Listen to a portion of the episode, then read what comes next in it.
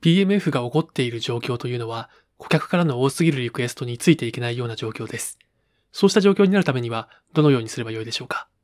まず、そのためには、解決策ではなく、問題を見つけることに注力してください。つまり、 burning needs を見つけましょう。どんなに中途半端な不完全な製品でも、それを試してみたいと、そう思ってくれるような切迫した問題を見つけることが大事です。マーケットがスタートアップから製品をプルする、つまり引きずり出してくるようなニーズを見つけることが大事です。そのためには MVP を作り、初期の顧客を巻き込み、そしてフィードバックをもらうために必要なことを全てやりましょう。小さな会社の強みは素早く動けることと良質な顧客サービスを行えること。そして顧客からの期待値が低いために想定以上のサービスを提供すると驚いてファンになってもらえる可能性が高いという点が挙げられます。こうした特徴を活かして顧客の問題を期待以上に解決しながらユーザーの声を聞き続けて製品を改善し続けるようにしてください。